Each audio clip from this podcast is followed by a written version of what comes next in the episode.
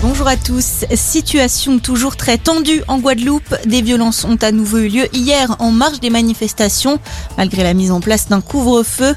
Un mouvement social qui dure depuis lundi dernier pour dénoncer les mesures sanitaires, mais également le manque d'accès à l'eau, la pauvreté ou encore la hausse du prix de l'énergie.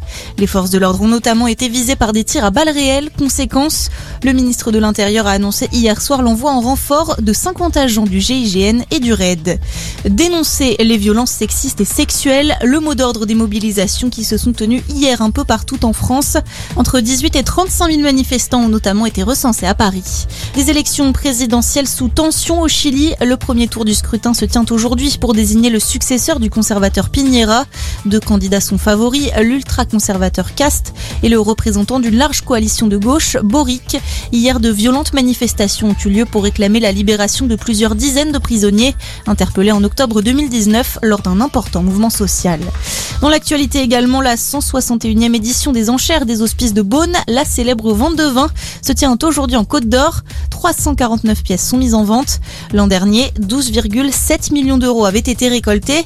Comme chaque année, les bénéfices d'une pièce spéciale sont reversés à des organisations caritatives.